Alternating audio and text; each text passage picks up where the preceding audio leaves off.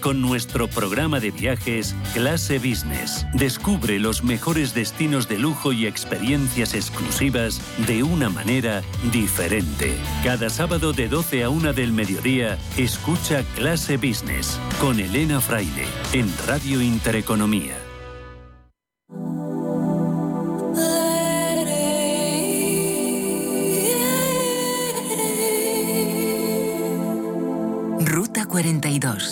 Los domingos a las 4 de la tarde en Radio Intereconomía. Un viaje infinito por las grandes músicas. Ruta 42. Un programa de Joaquín Martín. La dirección de Radio Intereconomía no se responsabiliza ni comparte necesariamente las opiniones y consejos de sus colaboradores o las realizadas por terceros ajenos a este programa.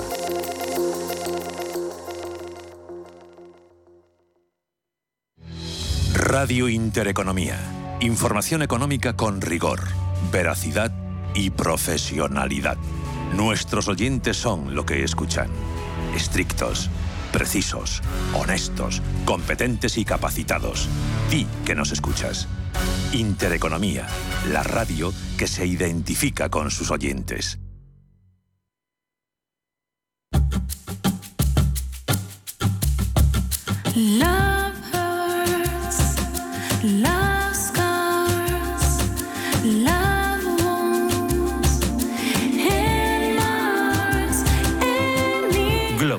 Firma líder en tasaciones oficiales, patrocina la tertulia con IDE Inmobiliario.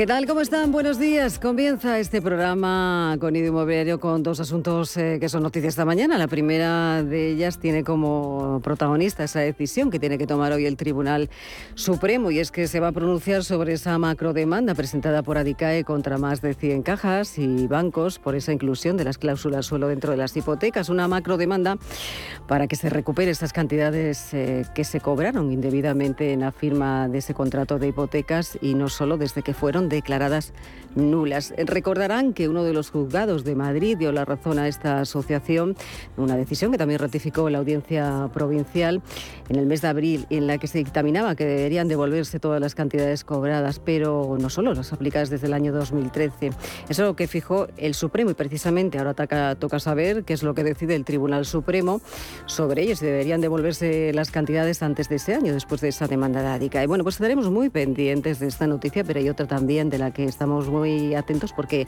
a estas horas, en el pabellón 8 de IFEMA, se abre oficialmente un año más el SIMA, el Salón Inmobiliario Internacional de Madrid. Es una edición muy especial porque esta nueva edición refuerza su oferta en esa vivienda de alquiler. También va a tener mucho protagonismo la innovación, la tecnología y la vivienda como inversión. Y también se va a volver a hablar de esa necesidad de establecer esa colaboración público-privada y también de la necesidad de ir de la mano, de abordar políticas que aporten y también que den al sector pues, el impulso necesario para poder seguir creciendo.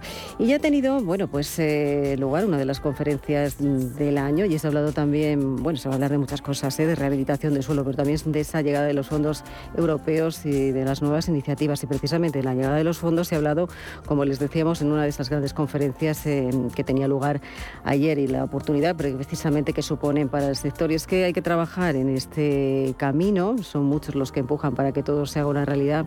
Y hablamos hoy precisamente de esa realidad del sector en este programa que tiene como protagonistas a la administración, a las promotoras, a las inmobiliarias y también a los inversores. Enseguida les presentamos a los invitados. En Capital Intereconomía con IDE Inmobiliario. Y aquí comienza este espacio hablando precisamente, comienza con música, hablando precisamente con quien nos acompaña, una de estas partes que les hemos anunciado, la Administración. José María García es viceconsejero de Vivienda de la Comunidad de Madrid. José María, bienvenido, buenos días, ¿cómo estamos? ¿Qué tal? Pues un gusto estar aquí otra vez de nuevo. Eh, agradezco que esté porque sé que la agenda es muy complicada, que tiene muchos compromisos, es un día importante, tiene que estar además eh, en el CIMA. Ayer pudo estar también presente en esta conferencia inauguración previa al CIMA y se dijeron muchas cosas, pero se hablaron sobre todo de esos fondos europeos y de que una gestión bien hecha va a suponer un gran impulso ¿no? para el sector inmobiliario. Pues ciertamente, ayer tuvimos la oportunidad, como siempre, en la conferencia inmobiliaria, escuchar a los que más saben de esto y se planteó que los fondos europeos tienen que ser una oportunidad, sin, sin lugar a dudas, pero también es una responsabilidad tanto por la administración pública como eh, por los agentes privados. Y creo que una de las claves fundamentales será que eh, existan buenos agentes rehabilitadores desde el mundo privado que sean capaces de movilizar decisiones de rehabilitación, que encuentren eh, una financiación competitiva y adecuada y que todos seamos capaces de gestionar en tiempo y forma estos fondos para transformar el parque residencial español que está obsoleto, que es ineficiente desde el punto de vista de la eficiencia energética y que es en muchos de los casos inaccesible. Eh, siempre hablamos, eh, José María, aquí, ¿no? De esa necesidad de, de establecer esos lazos entre lo privado y lo, público. Aquí en la Comunidad de Madrid tienen algo que en lo que están trabajando, llevan trabajando mucho tiempo, es ese plan Vive, ¿no? Que tiene, bueno, pues que persigue además, ¿no? Construir esa vivienda necesaria en Madrid, eh, necesaria también para aquellas personas que quieren acceder por primera vez a esa vivienda y, y en esos planes, en los próximos ocho años, eh, entra dentro de los planes de la Comunidad de Madrid. ¿Cuánta vivienda se quiere construir en los próximos ocho años? Pues eh, en principio eh, tenemos la intención de llegar al menos a 10.000 viviendas eh, en los próximos años en colaboración público-privada. Pero al final es una cuestión de, de confianza en la sociedad ¿no? y, y de tener una visión abierta y es lo que llamamos el modelo Madrid. Una sociedad abierta, impuestos bajos, esa colaboración público-privada en la que nosotros ponemos eh, el bien de todos, que es el suelo, a disposición de un proyecto que es vivienda en alquiler asequible, en promoción pública, pero con un operador privado que es el que moviliza la inversión, quien asume parte del riesgo promotor, quien ejecuta la construcción de, de las viviendas y que finalmente gestiona un patrimonio de arrendamiento con un condicionante, que es un precio asequible para que los madrileños puedan tener esa opción de acceder a una amplia oferta de viviendas, que como digo, ya tenemos las primeras 5.406 en tramitación de las licencias de obra y esperamos próximamente incorporar en nuevas licitaciones miles de viviendas que ofrezcan ese equilibrio ¿no? entre lo público o lo privado y el buen entendimiento entre unos y otros. Mm. Eh, dentro de ese buen entendimiento, decía, eh, hay que tener promotoras eh, bueno, que sigan avanzando ¿no? en este trabajo y hay una promotora que nos acompaña esta mañana para que realmente esas viviendas sean una realidad.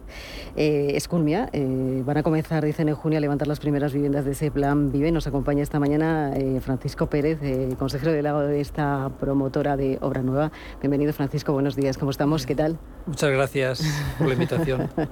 Se va a empezar a construir ya en junio esas primeras viviendas del plan Vive. Esperemos que sí, estamos a la espera de recibir las primeras licencias y nosotros pensamos que eh, segunda quincena de junio, primera de julio podremos empezarlas. Ajá. Esto dentro, dentro, dentro de su estrategia de este año do- 2022, ¿no? Porque yo sé que ustedes construyen vivienda también tanto para alquiler como para, para venta. ¿Esto es parte de la estrategia de este año? Es una parte importante de nuestra estrategia. Nosotros nos dedicamos un poco, somos una promotora residencial que hacemos tanto Build to Sell como Build to Rent para el alquiler eh, eh, privado y, también el alquiler asequible. Y dentro de esta nuestra línea de alquiler asequible, lo que, lo que hemos, nos presentamos al concurso de Plan Vive y, nos adjudicamos un paquete de 1.763 viviendas y, y empezamos ahora. Eh, ¿Qué necesita el sector, Francisco, ahora? ¿Qué necesita el ¿Qué sector? necesita el sector? Mira, el sector necesita unas cuantas cosas que son, algunas son muy antiguas. Yo vengo viendo, yo llevo 30 y- algo más de 33 años en este sector siempre. ¿Qué necesita? Necesita suelo Ay, y, y necesita seguridad jurídica. ¿eh? Perfecto. Eso es fundamental. Bueno, pues, y ahí estamos, ahí estamos siempre peleando con, eh, con ambas cosas, ¿no? Con los temas de suelo, que es muy importante, sí.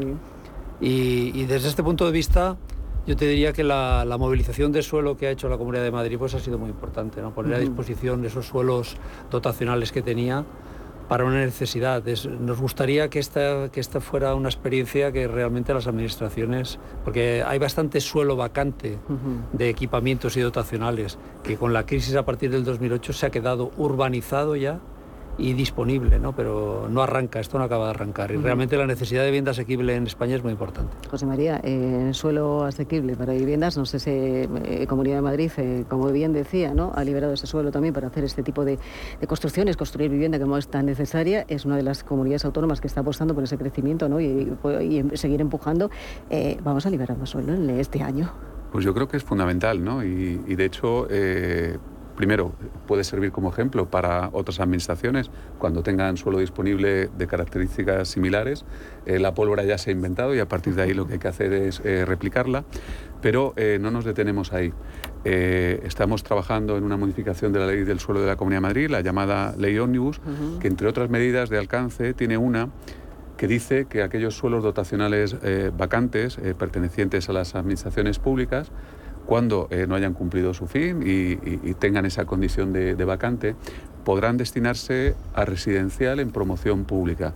Es decir, lo que planteamos es una réplica del Plan Vive a nivel municipal, dar la herramienta de seguridad jurídica a través de la ley del suelo a los ayuntamientos para que movilicen esos suelos. Allí donde la naturaleza del desarrollo socioeconómico del municipio eh, determine que no hace falta eh, una escuela infantil porque ya no hay niños o al contrario eh, un centro de mayores porque la población es muy joven y ese suelo está vacante, como decía Francisco, eh, en una zona consolidada que se pueda destinar a residencial en alquiler eh, asequible, en colaboración público-privada, precisamente para dar respuesta a una necesidad de acceso a la vivienda, que en eso sí que coincidimos todos. Pues Ah. esa es la primicia que, que te traigo aquí hoy. Bueno, pues eso es extraordinario. Es decir, esa ley ómnibus de la que hemos hablado en alguna ocasión está todavía en tramitación, creo, eh, parlamentaria. ¿Será una realidad? ¿Cuándo puede ser una realidad, José María?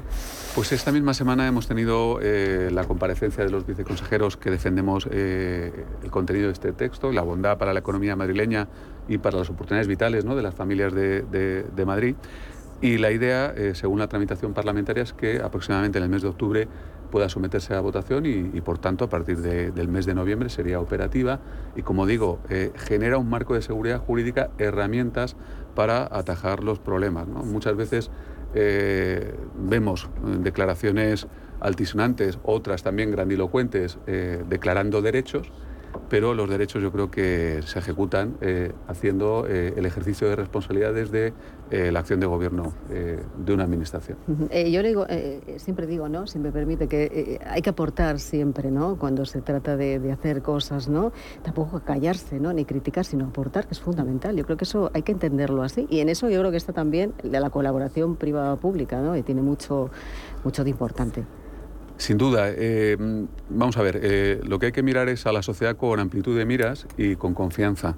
Eh, la administración pública se nutre de los impuestos, los impuestos a partir de un cierto umbral se convierten en confiscación y por tanto desincentivan la actividad económica y eh, luego hay que asignarlos correctamente en programas de, de gasto. Por tanto, el hecho de apostar por eh, la economía real, por las empresas, por los inversores que arriesgan capital en el producto inmobiliario español, lo que hace es no comprometer recursos públicos, movilizar inversión privada y transformarlo, por un lado, en actividad económica, pero sobre todo en el cumplimiento de nuestro fin último, que es poner a disposición de todos una oportunidad de acceso a la vivienda. Yo creo que es una respuesta eh, razonable, es una respuesta además no dogmática, es una, una respuesta abierta, pero que sí eh, da protagonismo a aquellos que son capaces de crear riqueza en forma de empleo y, y en forma de oportunidades vitales. Ujú, Y en ello está precisamente Francisco Pérez CEO de, de Culmeal, que yo le voy a trasladar la pregunta porque eh, es muy importante, como bien decía, ¿no? Eh, ser esa, bueno, ser, eh, hacer este- de estos proyectos esa realidad, que son ustedes lo que lo están haciendo. Yo no sé, eh, porque yo quería hacer un poco balance también de lo que ha sido el año pasado para el sector inmobiliario y de dónde camina también es- este año para que nos hagamos una idea desde su punto de vista. Yo te diría que el, el año 21 y lo que vamos del 22 para el sector inmobiliario ha sido un año, un año bueno. Es verdad que el sector inmobiliario, año bueno si, si miramos todos los registros en cuanto a, a compraventas, eh, en cuanto al inicio de, de proyectos de, de vivienda asequible en colaboración público-privada, en cuanto a la sofisticación que está suponiendo eh, en este mercado que vengan inversores extranjeros aquí, que se crean esta colaboración público-privada, que yo creo que, que para mí es muy importante. Recordemos que el, mer- el mercado de la vivienda y el mercado de la vivienda nueva es un mercado pequeño. Si, si miramos los, los últimos datos que dan los, los notarios que han, han publicado el, el intertrimestral, vemos como realmente eh, se han pasado ya las 600.000 ventas, de las cuales unas 115.000 o así, no llega a 120.000, son vivienda nueva. Estamos todavía en un mercado de vivienda nueva pequeño en España, si lo comparamos con los mercados europeos.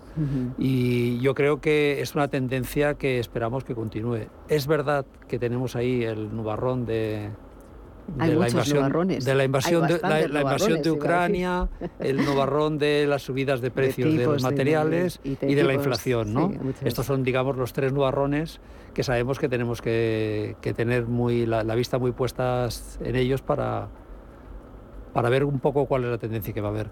Yo creo que, de, todas formas, volviendo un momentito a la colaboración sí. yo creo que en nuestro sector es, en la génesis de nuestra actividad está la colaboración siempre público-privada, porque empezamos por la generación de suelo y en la generación de suelo hay una autorización administrativa que la competencia es municipal y de la comunidad autónoma, pero detrás siempre están, tiene que haber unos promotores privados. En estos momentos en Madrid, y tú te lo conoces mejor, José María, pero lo que sería un poco el área metropolitana, de, hay unos 140.000 viviendas en sectores en desarrollo que van a suponer cientos de millones de inversión privadas para poner en el mercado vivienda libre y vivienda protegida. Nosotros que tenemos aquí en Madrid aproximadamente unas, algo más de, de 3.000 viviendas en sectores en desarrollo, casi un 40% es vivienda protegida. O sea que el desarrollo de estos sectores va a propiciar realmente poner vivienda a precios asequibles eh, en el mercado. Yo creo que esto, eh, eh, esta es la génesis inicial de la cooperación público-privada, que se manifiesta luego en la vivienda asequible y que ha supuesto un avance muy importante, porque supone poner de acuerdo a promotores, constructores, gestores de alquiler, entidades financieras. Al final de la cadena habrá inversores institucionales que vendrán a gestionarlos a muy largo plazo. Y yo creo que una cosa importante, que está muy en la génesis de lo que pretende la Unión Europea. ¿no? La Unión Europea, para salir de esta crisis del COVID, dice, intentamos salir orientados siempre. ¿no? ¿Qué, qué queremos hacer? No, esto es salir con la pelota orientada, no controlada siempre. ¿Por qué lo digo esto? Porque, por ejemplo, nosotros en el Plan Vive vamos, vamos a hacer todas las 1.763 viviendas son industrializadas 100%. Sí. Y esto supone un cambio de paradigma del sector a todos los niveles. Supone digitalizar, supone trabajar fuera de estrictamente de la obra, construir fuera, supone poder incorporar a la mujer a los puestos de trabajo. Yo creo que este es el cambio, esta es la transformación que tenemos que hacer en el sector, ¿no? que tardará tiempo todavía, porque hay que tener tejido industrial, hay que incorporar, falta mucho personal para ello, pero yo creo que esta es la línea adecuada que debemos seguir. Bueno, pero estamos, este, le iba a decir, estamos en el camino, le iba a preguntar precisamente por las viviendas industrializadas. eh, bueno, es uno de los retos ¿no? que, que tiene verdaderamente el sector inmobiliario aquí en nuestro país. Hemos hablado en alguna ocasión también sobre cómo lo está haciendo Europa y sobre cómo lo estamos haciendo nosotros. eh, y evidentemente hay que seguir apostando, ¿no? porque nosotros estamos con unos niveles que muy bajitos de esa vivienda industrializada o, que- o parte de esa vivienda que está industrializada. Y yo sé que usted eh, está apostando por, es- por la vivienda industrializada en nuestro país. Es uno de los retos para los próximos años. Yo creo que iniciativas en la industrialización llevamos muchos años en este país que ha habido. Si, si fuéramos a hacer casas unifamiliares, cualquiera de nosotros encontraríamos, yo creo que cientos de empresas en España que nos harían nuestra casita. El problema es hacerlo en plurifamiliar, o si viviendas en altura, y hacerlo escalable. Es decir, si en España se hacen ahora, hemos vendido 120.000 viviendas y debe haber visados para algo más de 100.000, lo importante es que vayamos escalando y que una parte de esta producción, eh, de forma significativa, ¿no? yo creo que deberíamos tener un objetivo para que en los próximos 10 años el 50% como mínimo de las viviendas en España se hicieran de forma industrializada. Eso supondría que hemos transformado el sector, Sí. que hemos incorporado a, a gente a trabajar de una determinada manera y para mí es un reto muy importante. ¿Qué pasa respecto a Europa? Van por delante en algunas cosas. Fíjate que la industrialización aquí tendría como tres verticales, la vertical hormigón, base hormigón, base metálica, base hierro o base madera. La que al final eh, genera menos huella de carbono es la madera, pero es la que supone que tendríamos que tener una industria que parte de la explotación racional de los bosques y todo esto hay que construirlo. ¿eh? Hoy por hoy, ¿podrías hacer en España hoy 10.000 viviendas con madera? Mm, No con industria propia, tendríamos que importar el CLT de Austria o de, o de Suiza. Y yo creo que esto se está empezando a construir y esto va a ser la línea que tenemos que seguir, porque la Unión Europea también nos dice, tenéis que ser sostenibles. Eso es una de las cosas que se va a hablar precisamente en el CIMA y que se está hablando, es eh, algo constante ¿no? dentro del sector. Eh, José María, hablando de esta vivienda industrializada, hablando de esos eh, proyectos, ¿no? de esos retos que tiene el sector inmobiliario, yo sé que también ustedes están trabajando desde la Comunidad de Madrid en empujar este, este tipo de viviendas. ¿Cómo lo están haciendo? Mira, eh, eh, eh, aquí ayudados por Culmia, por medio del ejemplo, ¿no? Si, Sí, ¿no? si 1.700, más de 1.700 viviendas se van a industrializar y, y desde el punto de vista de hacer vivibles esas viviendas dentro de poco se va a ver en la práctica que, que esa es una de las oportunidades de, de futuro. Por otro lado, eh, sí que eh, en el ámbito de la rehabilitación edificatoria, en relación a los fondos europeos, si queremos cumplir los plazos acelerados de rehabilitación de nuestro parque residencial, también habrá que introducir el vector industrialización para determinados procesos. Y en cualquiera de los casos, eh, como se decía, la creación de una industria auxiliar, ofreciendo suelos para incorporación de esa industria y generando un entorno pues eso, de, de- de hub, eh, de conjunción de empresas que intercambien información, opinión y desarrollo y un entorno de impuestos bajos. Ajá, eso es fundamental. Bueno, sobre eso están apostando. Es noticia hoy también este asunto. Eh, eh, decía yo, tenemos eh, eh, mucho invitado, muchos invitados en, en esta mesa de todos los sectores de administración, promoción, también inmobiliarias. Vamos a saludar a Lon Fanjú, director general de Bafre Inmobiliaria en Madrid. Lon, bienvenido, buenos días. ¿Cómo Muchas estamos? gracias, ¿Qué tal? días. Lo he dicho bien. Sí, sí, lo has dicho No, perfecto, mejor que yo. yo creo.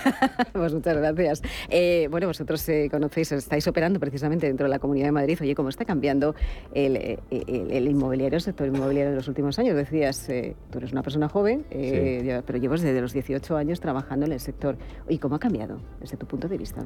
Hombre, desde mi punto de vista, el sector inmobiliario ha cambiado, pero no ha cambiado. En realidad, lo que ha cambiado es el perfil del cliente y la forma de comprar vivienda. ¿no? Desde que yo empecé a trabajar en el 2009, 2008, que era, digamos, la peor época para empezar en este sector, yo empecé de comercial, inmobiliario. ¿Era muy duro entonces? No, bueno, en mi caso no, porque nosotros en ese momento trabajábamos mucho con clientes chinos, pero residentes en aquí, que en aquella época digamos que era un perfil de cliente que tenía bastantes ahorros ¿no? en esa época a la hora de, de comprar vivienda, pues Mm. el banco a lo mejor era un poco más flexible a la hora de financiar. Si el problema era un tema financiero, con, con clientes sobre todo nacionales y gente que estaba comprando en esa época que estaban financiando al 110, 120.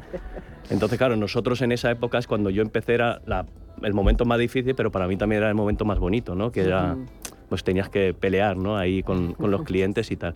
Y luego a partir de 2014, 2015, cuando empezaron ya, digamos, sobre todo a nivel internacional, el perfil, digamos, institucional a invertir Ujú. en España, a nivel europeo en general. Y en esa época ya notamos que el, el cambio, digamos, de dinámica del- de donde tenía el sartén el propietario, pues ahora lo tenía el sartén el, el comprador y había mucho parque de vivienda de obra nueva que estaba ahí, digamos, de eh, parada, ¿no? De. Que pararon en esa época de construir. Y ahí yo creo que fue el punto de intercambio a nivel, digamos, desde lo que yo conozco, desde empe- cuando empecé en este sector, pues que hay esa diferencia, ¿no? De salto. Y hasta ahora, bueno, hasta el COVID, cuando la gente ya se pusiera un poco nerviosos y tal, pero cuando ya salimos del COVID, pues vimos que al final, que pasó un poco como en el sector en China, en el inmobiliario, que la gente, digamos, empezó a dar más importancia al, al tema de la vivienda, ¿no? Donde antes para mí no era importante tener una terraza, un patio, un jardín, pues Ahora ahora, sí. sí. que sí que es importante. Entonces eso ha ido escalando con el tiempo, eh, llevábamos una tendencia bastante buena y luego ya, claro, ahora mismo con el tema de, de la guerra y con la subida de los costes, nosotros lo que vemos es que la demanda continúa, lo que pasa es que el poder- el- la capacidad de decisión se está, digamos, volviendo más conservadora. Así, Que al final eso yo creo que es entendible, porque la gente, claro, si no tiene claro todo, pues eh, tiene más dificultad de decisión. Pero yo creo que eso, junto a, a la liberación de parte de suelo, digamos, en la. Comunidad de Madrid, por ejemplo, pues eso al final, si puedes aumentar la oferta en el mercado y puede- podemos, digamos, des- destensionar un poquito los precios, tanto a nivel de alquiler como a nivel de venta, pues eso yo creo que favorecería también a la, a la decisión ¿no? del cliente final. Nosotros que somos una empresa de servicios, que vendemos segunda mano, vendemos obra nueva, Ahora hemos montado una gestora de cooperativas para que el cliente finalista pueda también comprar vivienda más barata por el coste que está subiendo, por el coste de material, el coste de los propietarios de suelo que no vende barato. Entonces eso ¿Quieren al final... barato? No quieren. No, no quieren, porque, hombre, si tú eres propietario del suelo, también querrás vender lo máximo posible. ¿no? Pero nosotros estamos, pues, a través de nuestra filosofía, que al final es el servicio, es intentar, pues, sacar, digamos, un tipo de producto que sea más asequible para que el perfil de comprador que quiera comprar pueda comprar más barato. Y eso, al final, es un poco la línea de, de extensionar, ¿no? Y, y por último, pues lo de siempre, ¿no? Como decía eh, Francisco, eh, que, que el tema de, de las licencias a nivel de suelo, si se pueden agilizar, que ahora con el- en, en la Comunidad de Madrid yo creo que es un claro ejemplo eh, con el tema de las ECUs, ¿no? que se podemos agilizar bastante el tema de la licencia en, en Madrid Capital. Eso yo creo que si a nivel en toda España se pudiera hacer así, pues yo creo que eso es parte de la solución de donde podríamos destensar un poco el precio. José María, estamos en ello, ¿verdad? Para que tus invitados eh, me pongan, la, pelota para chutarla, ¿no? Eh, Siguiendo el símil eh, futbolístico. Eh, otra de las medidas que está prevista en la ley Omnibus es precisamente el extender eh, el sistema de las ECUs eh, que, se ya, que se ha implantado en la ciudad de Madrid, Madrid Capital, a todos los municipios de la Comunidad de Madrid. Es decir, que cualquier ciudadano tenga la opción de elegir la posibilidad de ir a una, una entidad ur- urbanística colaboradora que le tramite la gestión de su licencia eh, y, por tanto, también en paralelo descargar a la Administración de toda esa carga de trabajo que provoca eh, ese impuesto invisible, que es el retraso en el tiempo en la concesión de una licencia, que lo que hace es inmovilizar esos recursos de capital y acaba encareciendo el precio final de una vivienda. ¿no? Aquellos que dicen que los mercados están tensionados y se alarman, eh, son precisamente los que generan cuellos de botella que provocan el encarecimiento de la vivienda. Entonces, eh, no hay cosa más sencilla que quitar un trámite y, apoyarnos en las entidades privadas profesionales para gestionar una- una licencia o eh, permitir que los ayuntamientos de más de 15.000 habitantes tengan la potestad de modificar su, plane- su planeamiento, no a través de una modificación puntual, sino una modificación a través de plan especial y que tengan la potestad de aprobarlo definitivamente ellos mismos y no esperar a que la Comunidad de Madrid se lo aprobemos. Por ejemplo, por esa, esa- esa medida son seis meses menos de tramitación.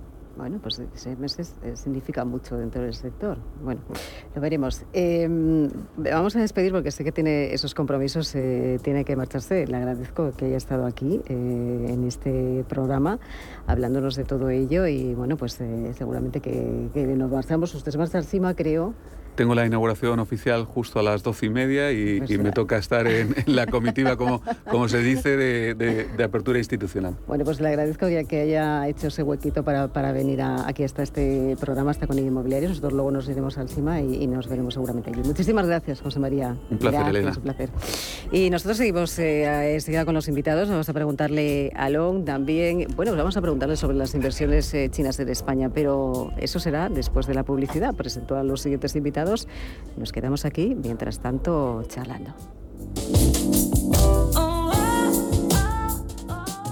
En AIC Investment gestionamos su facturación hasta su cobro, fidelizamos a sus clientes con la máxima excelencia y realizamos los trabajos de back office que su empresa necesite. Si quiere un soporte administrativo avalado con más de 26 años de experiencia, entre en aycinvestment.com o llame al 91 359 3939.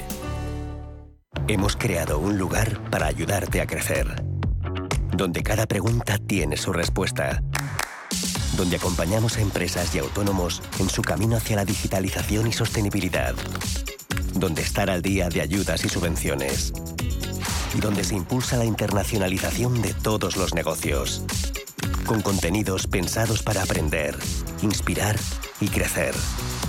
Santander Impulsa Empresa, el lugar para avanzar.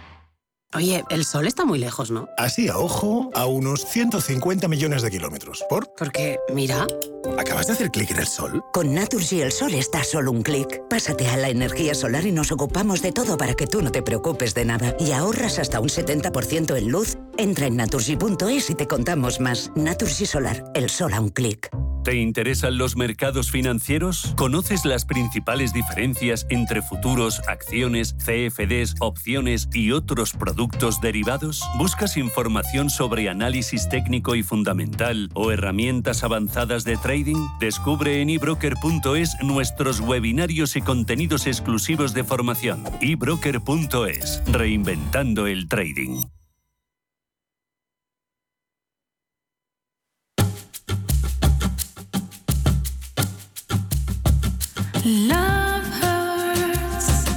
Con IDE Inmobiliario, cada jueves de 11 a 12 de la mañana en Capital Intereconomía.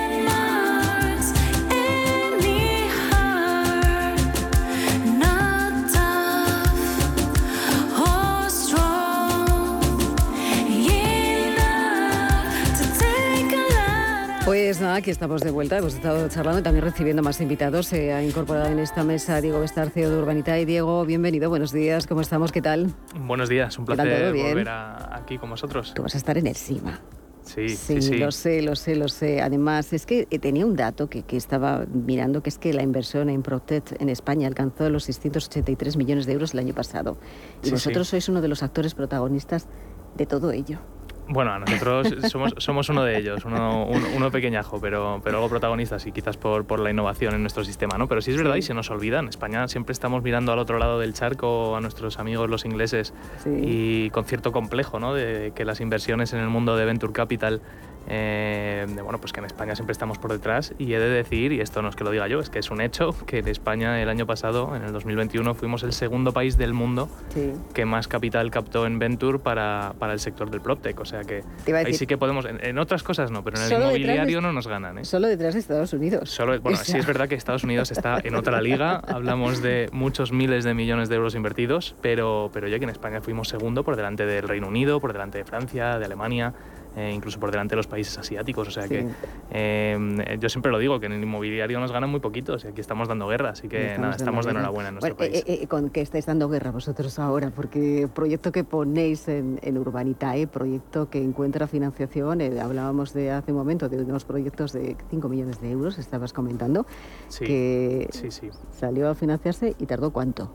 Pues eh, sí, hicimos un proyecto de inversión para el que no conozca el crowdfunding Urbanitae. Nosotros ponemos proyectos inmobiliarios en la plataforma para que el pequeño inversor pueda invertir. Entonces, básicamente aglutinamos a, a miles de inversores y entre todos pues aportan lo que puede cada uno y adjuntamos un dinero para poder invertir como hacen los grandes inversores, los grandes Ujú. fondos.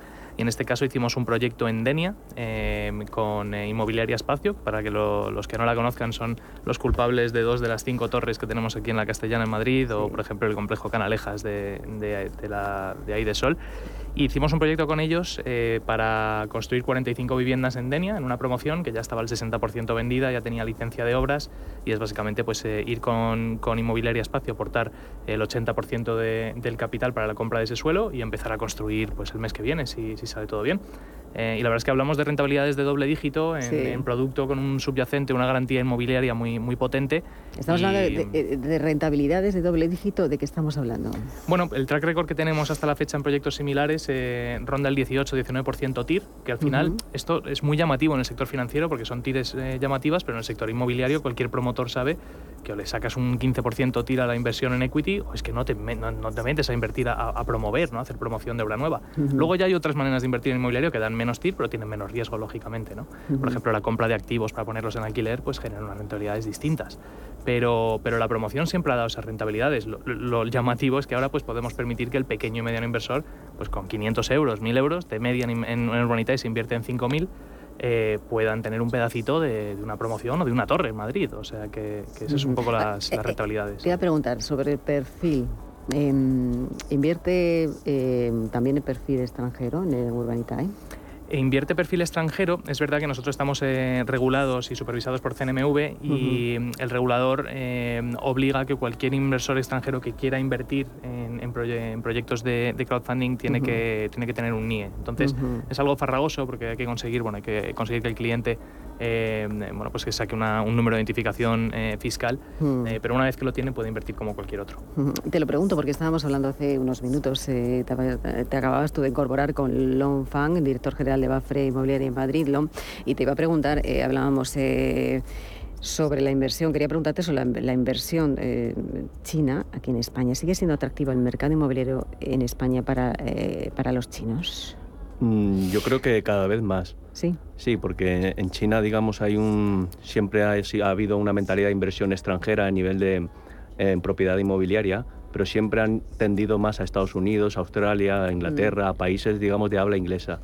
Ahora en los últimos años estamos viendo que a nivel europeo la inversión aquí en España está cogiendo cada vez más fuerza.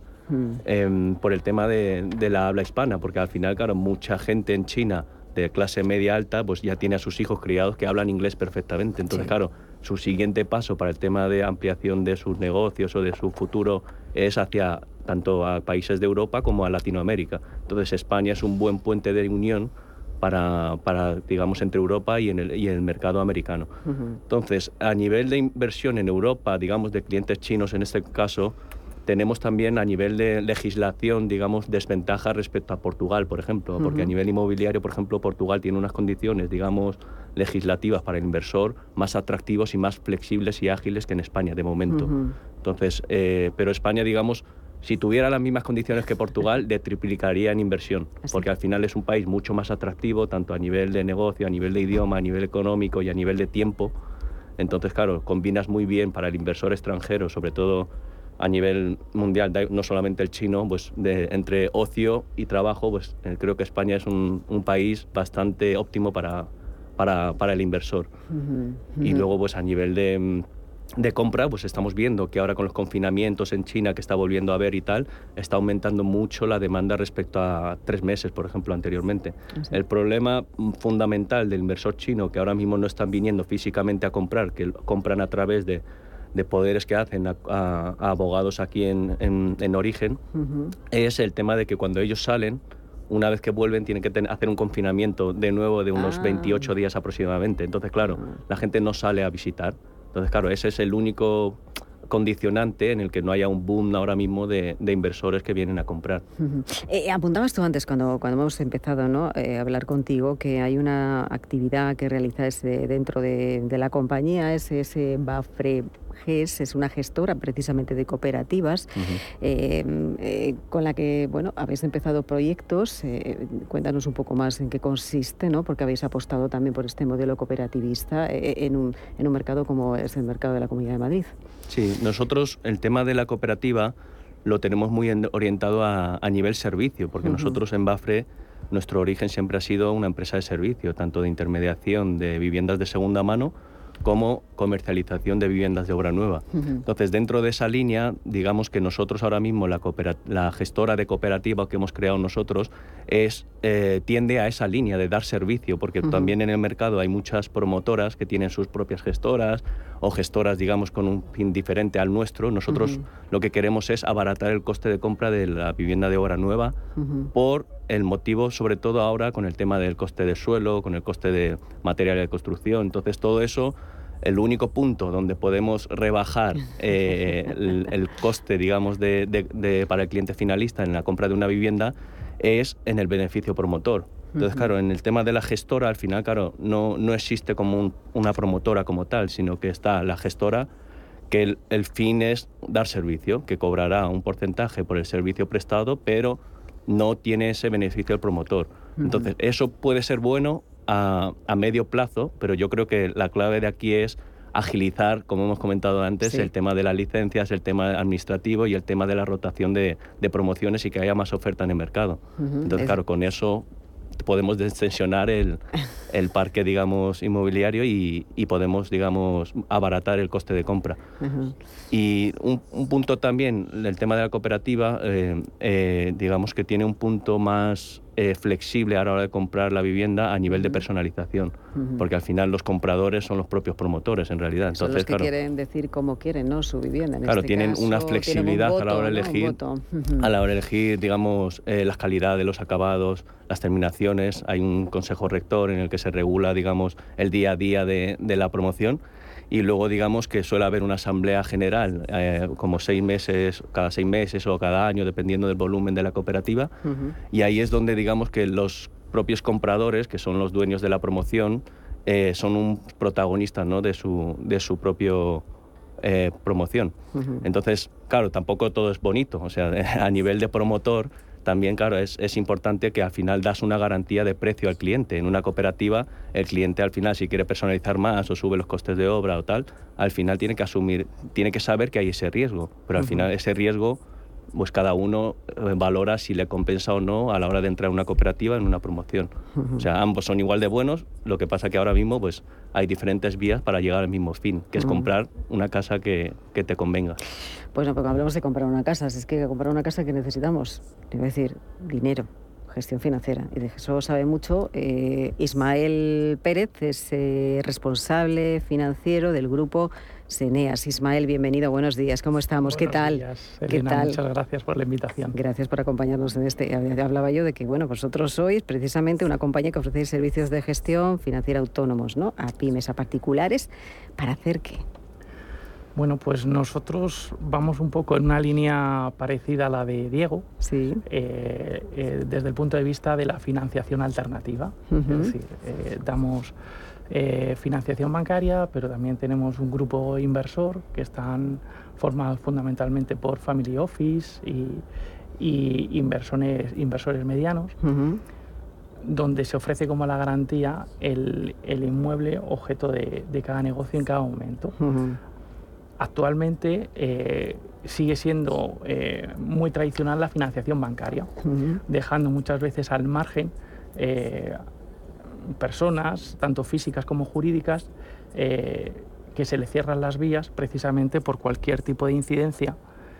Y eso ha hecho que se vaya generando una red de inversores que, que van dando más financiación teniendo en cuenta las garantías de estos, de, de estos bienes. Nosotros llevamos en esto ya 22 años. En un principio eh, estos agentes inversores eran pequeñísimos. Ahora mismo nosotros estamos financiando también obra nueva hasta llegar a 15 millones por, por unidad. Estamos financiando eh, eh, operaciones pequeñas de 300.000 euros, de 25.000 euros. Entonces, cada vez hay mayor capacidad de inversión, hay una necesidad, hay un hambre de inversión importante desde el punto de vista nacional y desde el punto de vista eh, extranjero. La cultura en, esta, en este país de la propiedad sigue siendo todavía eh, muy, arriesga- muy arraigada y eso pues también ayuda a que todo esto cada vez se vaya desarrollando más. Eh, pero estamos hablando, Ismael, ¿de qué tipo de servicios? Porque también creo que tenéis servicios de financiación privada para en rehabilitación de edificios. Claro. Esto tiene, o sea, eh, acabamos de empezar, eh, eh, eh, nos queda mucho por delante. Y vosotros Exacto. trabajáis precisamente en todo ello. Es, exacto. Nosotros entramos eh, fundamentalmente donde las entidades bancarias no entran, pero que para nosotros hay la, la garantía de un inmueble detrás, ya sea un edificio, ya sea una promoción, eh, ya sea un- una vivienda o un local. ¿Qué ocurre? Que eh, desde el punto de vista de la garantía es el propio activo. ¿Por qué? Porque se da un porcentaje pequeño sobre esa garantía. Todas las inversiones están absolutamente garantizadas por el propio activo o bien porque eh, desde el punto de vista del loan to value de la, de la propia operación, desde el punto de vista del destino de los fondos, sobre todo en el caso cuando se hace obra nueva porque al final se va a cancelar esa deuda a través de la venta de esos activos y e- eso hace que sea muy atractivo. Eso es lo que ha hecho también que cada vez haya habido mayor entrada de inversores y lo que está generando una fuente de financiación totalmente alternativa a la banca. La banca, eh, al final, pues por las circunstancias, por, por todas las, eh, toda la regulación, eh, hace que de cara a las promociones, fundamentalmente en las promociones, no entran en, en base a que no tengan un número mínimo de preventas. Y esa serie de circunstancias hacen que aparezcan empresas como la de Diego, como la nuestra, eh, que sí dan cobertura a, a esos promotores o, o a esos constructores y que se desarrolle esa, esa vivienda, esa promoción. Eh, decía, eh, Diego, todo esto decíamos, es que cómo ha evolucionado ¿no? el sector, el segmento del, del crowdfunding en España. No sé hacia dónde caminamos. Hablamos de que la financiación bancaria, todavía dicen que es la tradicional, pero eh, se está demostrando con el paso del tiempo que todo esto camina a que la eh, financiación precisamente alternativa, como la que vosotros hacéis, el crowdfunding, se convierta bueno, pues, en una de las inversiones más interesantes de los próximos años. Sí, la verdad es que no hay que ser un visionario para... para yo no soy ni mucho menos ningún visionario. yo hago predicciones me las justas, ¿no? Y sobre todo en fútbol. Pero, pero sí, la verdad es que o sea, hay que fijarse en lo demás. En España al final somos un país hiperbancarizado, seguimos Mm. siéndolo, ¿eh? y eso Sí. que, que poco a poco va cambiando. Pero la realidad del asunto es que a la banca no le interesa la, financiación inmobiliaria, sobre todo para la promoción. No le interesa porque no le sale, con el cambio de la ley hipotecaria, al final su, su jugada era yo financio la promoción y me quedo con el 70% de las hipotecas de, de- de las viviendas que hay aquí, ¿no? Y eso ya ha cambiado mucho. Eh, yo hablando con responsables de bancos muy importantes, que no nombraremos, pero Sí, me han no dicho, Diego, es que estamos ya subrogando menos del 50-40% de las promociones Ujú. y es que es ruinoso para nosotros este negocio, entonces queremos salirnos. Ujú. Eh, y la realidad del asunto es que en España eh, la financiación alternativa para el sector promotor eh, se estima que está alrededor del 10%, hay, que hay gente que te dice el 10, hay gente que te dice el 15, pero está por ahí, ¿no? Y en países de nuestro entorno están en el 40, 50, incluso 60% eh, de peso de la financiación alternativa en el sector inmobiliario. ¿Esto qué implica? Bueno, Spain is different, pero no sé si tan different. Entonces, llegará un momento en el que empecemos a equipararnos un poco y con acercarnos ligeramente a ese 40%, estamos hablando de miles y miles y miles de millones de euros de gap que hay que cubrir. Entonces, eh, si a eso le sumas a los miles y miles y miles de millones, por no decir billones de euros que tenemos parados en los españoles en cuentas en el banco remunerados al 0%, dices, joder, si a todo el mundo le gusta invertir en inmobiliario, ¿por qué no movilizamos ese capital? ¿no? Y hay una fuente de capital enorme para cubrir ese gap, entre otras cosas también para los, los fondos que están dando financiación alternativa también. O sea, hay sitio para todos, pero la realidad es que es un problema estructural de cómo estamos mo- montados en España y la financiación alternativa por necesidad y por es, es obligatorio que, que- que amplíe su, su- su oferta. ¿no? Eh, Francisco, sobre este asunto, hay vivienda en España para vivienda nueva. Eh, necesitamos más vivienda nueva para que nuestros jóvenes y todos los que quieran acceder a la vivienda puedan hacerlo y comprarlo con una financiación eh, adecuada y adaptada. ¿O todo esto se va a complicar más? Yo, yo creo que sí. Este, todo- todos los diagnósticos que se hacen sobre el sector en, en España hablan de necesidad. Hay gente que está hablando del no crecimiento en ningún sector, pero bueno, eh, en, en vivienda, en vivienda nueva, eh, fijaros una cosa, al final, si nos comparamos con Europa, nosotros tenemos una media de, de vivienda nueva a- anual, de construcción anual, entre de- sobre 2,3 por cada mil habitantes, cuando en Europa está- están en- en- en- entre 3 y 4, y países como Francia que están entre 5 y 6 viviendas. Esto supone que tenemos cada año un déficit de, de vivienda nueva e importante en España, ¿no? y, yo- Ujú. y que yo creo que, que deberíamos corregir si queremos. Fíjate, antes estábamos hablando de la necesidad de vivienda asequible. Tú, tú coges la, la, la diagnosis que hace la, la ley que están intentando hacer de vivienda en, en el Congreso, que está en estos momentos en tramitación, y habla de que tendríamos que tener un 15% de vivienda asequible. Eso supone que de las 290.000 viviendas que hay asequibles en España, harían falta dos millones y pico más, solo para asequibles. Solo para Cuando miras estudios agregados, dice, bueno, pero en el sector del alquiler harían falta, asequible o asequible, unas dos millones de vivienda. Estamos, estamos ahí con unos déficits en este ámbito importantes. ¿no?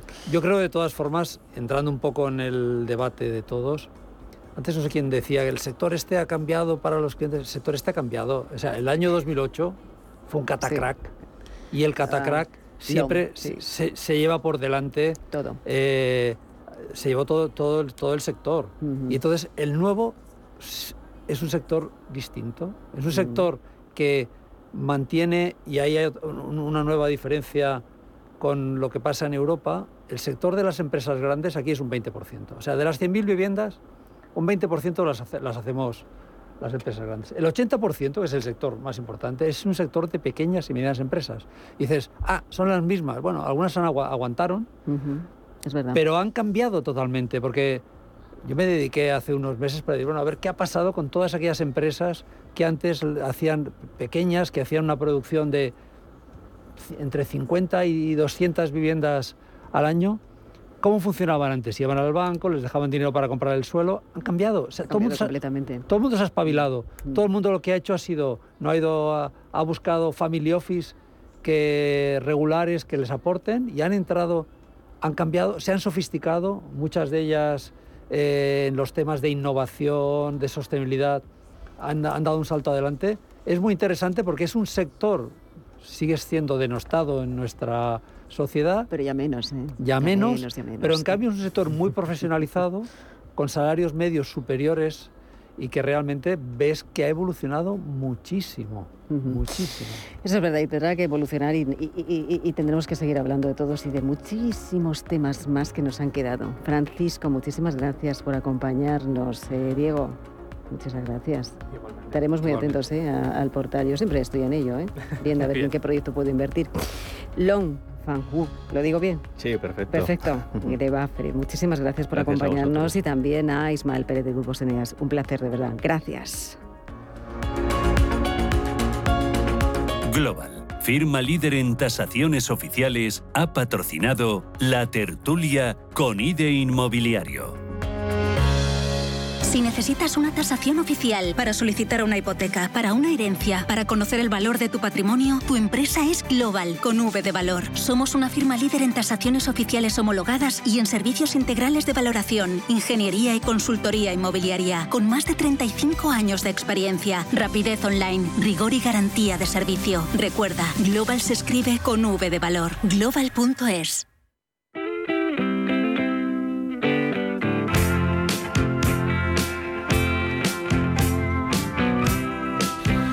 Y nos marchamos, que mejor hacerlo con música en esta mañana de jueves porque sin ellos es imposible entender la historia del pop y también del rock español. Los incombustibles Barning actúan esta noche en Sevilla. Será en la Sala X, a orillas del Guadalquivir. Con ellos les dejamos. Recuerde que Capital regresa mañana a las 7 de la mañana y mientras tanto pueden escuchar los servicios informativos de Radio Intereconomía y también el programa a media sesión que dirige nuestro compañero Rafael Jiménez. Mientras tanto, ya lo saben, les esperamos a las 7 y que sean felices. Les dejamos con música. No utilices tus juegos conmigo. Capital Intereconomía. Tú importas. Tú cuentas. Fatal. Siempre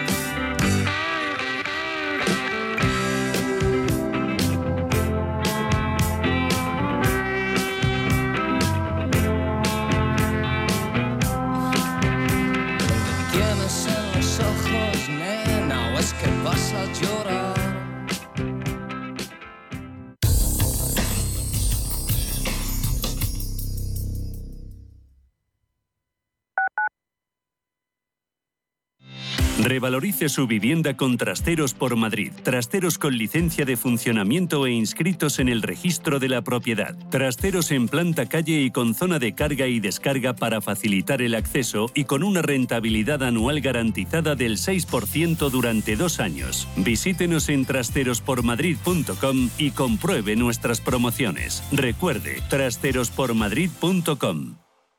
Inversores minoristas e institucionales, gestoras y entidades financieras, empresas, reguladores y supervisores. Los activos digitales despiertan cada vez más interés. Y en Blockchain Radio explicamos conceptos, dibujamos tendencias y damos voz a los principales actores de la industria. Blockchain Radio, a las 2 de la tarde, cada jueves, en Radio Intereconomía, con Javier Molina y Susana Criado. Inversiones inmobiliarias Grupos Eneas, cesiones de créditos, inmuebles en rentabilidad, compra, reforma y venta. Infórmese en el 91 639 0347 o en info arroba eneas.com. Inversiones inmobiliarias Grupos Eneas.